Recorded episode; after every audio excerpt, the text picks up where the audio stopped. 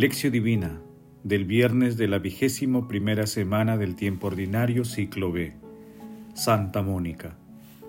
Por tanto, estén preparados porque no saben el día ni la hora. Mateo capítulo 25 versículo 13.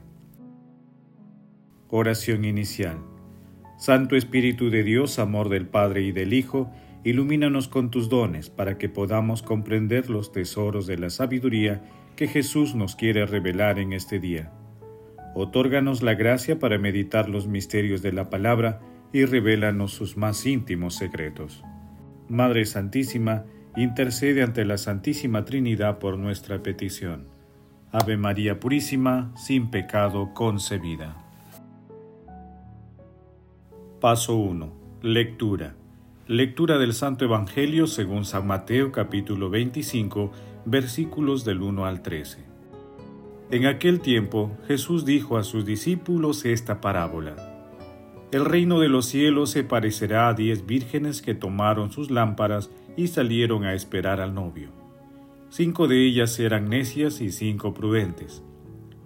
Las necias tomaron sus lámparas, pero no llevaron aceite. En cambio, las prudentes llevaron consigo frascos de aceite con las lámparas.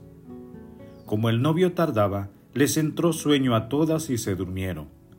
A medianoche se oyó una voz, Ya viene el novio, salgan a recibirlo. Entonces se despertaron todas aquellas vírgenes y se pusieron a preparar sus lámparas. Y las necias dijeron a las prudentes, Dennos un poco de su aceite porque nuestras lámparas están apagando. Pero las prudentes contestaron, No, porque no va a alcanzar para ustedes y para nosotras. Mejor es que vayan a la tienda y lo compren. Mientras iban a comprarlo, llegó el novio, y las que estaban preparadas entraron con él al banquete de bodas, y se cerró la puerta. Más tarde llegaron también las otras vírgenes diciendo, Señor, Señor, ábrenos. Pero él respondió, En verdad les digo que no las conozco. Por tanto, estén preparados porque no saben el día ni la hora. Palabra del Señor, gloria a ti Señor Jesús. Hoy celebramos a Santa Mónica, Madre de San Agustín. Ella vivió ejemplarmente su misión de esposa y madre. Logró la conversión de su esposo y también la de uno de sus tres hijos, San Agustín quien era el mayor de ellos. Nació en el año 333 en Tagaste. San Agustín consideraba a su madre como la fuente de su cristianismo. Por ello, decía que su madre lo engendró dos veces. Santa Mónica murió en el año 387 cuando intentaba regresar con San Agustín a África. El texto de hoy, la parábola de las diez vírgenes, también forma parte del discurso escatológico de Jesús, ubicado en el capítulo 24 de Mateo, que es uno de los cinco discursos de Jesús que se distinguen en este Evangelio. La lectura se refiere a la segunda venida de Jesús. Describe nuestra situación ya que vivimos en tiempo intermedio entre la resurrección y la parucía. Nuevamente el centro del mensaje es la necesidad de la preparación y vigilancia.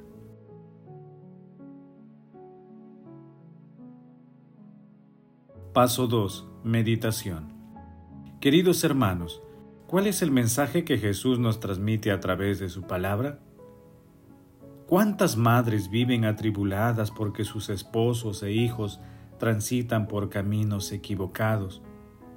Santa Mónica, ejemplo de madre sabia, perseverante en la fe, invita a todas estas madres a no desalentarse, sino a ser perseverantes en la misión de ser esposas y madres, confiando en Dios y aferrándose a la oración, pidiendo siempre la intercesión de nuestra Santísima Madre María. Dos hechos importantes suceden en la lectura de hoy.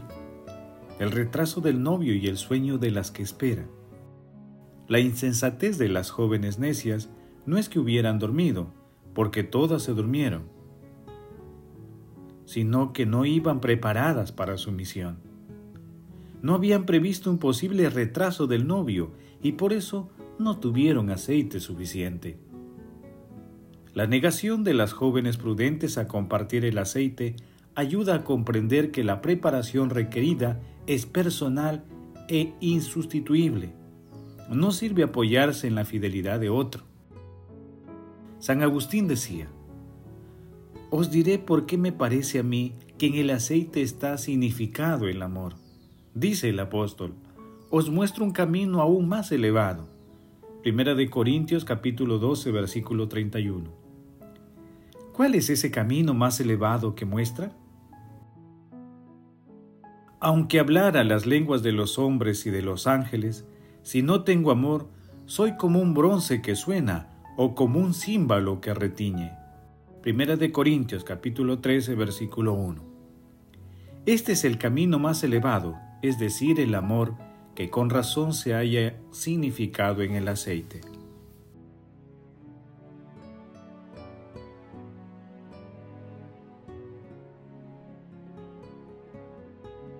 Paso 3. Oración. Padre eterno, consuelo de los que lloran, que acogiste con misericordia las piadosas lágrimas y los ruegos de Santa Mónica en la conversión de su hijo Agustín, concede la gracia de la conversión de esposos e hijos a todas las madres que te lo imploran. Amado Jesús, que en ti habita toda la plenitud de la divinidad, mira con bondad y misericordia las almas del purgatorio y permíteles alcanzar la vida eterna en el cielo. Madre Santísima, Madre de la Iglesia, intercede ante la Santísima Trinidad por nuestras peticiones. Amén. Oramos a Santa Mónica para obtener la fe para los hijos que están alejados de Dios. A ti recurrimos, paciente Santa Mónica, Madre de San Agustín, que con tanta esperanza y oración alcanzaste la apertura de tu Hijo la bondad de Dios, en quien encontró la felicidad que tanto había buscado en los placeres del mundo. Tú que sabes lo que padece una madre para encauzar la vida de sus hijos hacia Dios y su santa voluntad, intercede por las madres de hoy, para que puedan tocar el corazón de sus hijos y ayudarle a descubrir que solo Dios puede colmar su sed de amor de libertad, de felicidad. Ruega por los hijos alejados de Dios que se ilusionan con realizar su vida apoyándose solo en sus capacidades y dejándose arrastrar por las seducciones que el mundo les ofrece. No encuentran la paz y la alegría del corazón. Alcanza para todas las madres la gracia de atraerlos a Dios con la paciencia, la espera humilde y el respeto amoroso. Amén. Paso 4. Contemplación y acción. Hermanos, contemplemos a Dios a través del relato de San Agustín sobre una conversación con su madre Santa Mónica. Estando ya inminente el día en que había de salir de esta vida que tú, Señor, conocías y nosotros ignorábamos, sucedió lo que yo creo. Disponiéndolo tú por tus modos ocultos, que nos hallásemos solo yo y ella, apoyados sobre una ventana, desde donde se contemplaba un huerto o jardín que había dentro de la casa, allí en Hostia Tiberina, donde apartados de las turbas, después de las fatigas de un largo viaje, cogíamos fuerzas para la navegación. Allí solos conversábamos dulcísimamente y olvidando las cosas pasadas, ocupados en lo porvenir, nos preguntábamos los dos, delante de la verdad presente que eres tú, cuál sería la vida eterna de los santos, que ni el ojo vio, ni el oído oyó, ni el corazón del hombre concibió. Abríamos anhelosos la boca de nuestro corazón hacia aquellos raudales soberanos de tu fuente, de la fuente de la vida que está en ti, para que rociados según nuestra capacidad, nos formásemos de algún modo una idea de algo tan grande. Y llegó nuestro discurso a la conclusión de que cualquier deleite de los sentidos carnales, aunque sea el más grande, revestido del mayor esplendor corpóreo, ante el gozo de aquella vida, no solo es digno de comparación, sino ni siquiera de ser mencionado. Levantándonos con un afecto más ardiente hacia el que es siempre el mismo, recorrimos gradualmente todos los seres corpóreos hasta el mismo cielo, desde donde el sol y la luna envían sus rayos a la tierra. Y subimos todavía más arriba, pensando, hablando y admirando tus obras, y llegamos hasta nuestras almas y las sobrepasamos también, a fin de llegar a la región de la abundancia que no se agota, en donde tú apacientas a Israel eternamente con el pasto de la verdad, y la vida es la sabiduría, por quien todas las cosas existen, tanto las ya creadas como las que han de ser, sin que ella lo sea por nadie. Siendo ahora como lo fue antes y como lo será siempre, o más bien, sin que haya en ella un fue ni será, sino solo es por ser eterna, porque lo que ha sido o será no es eterno.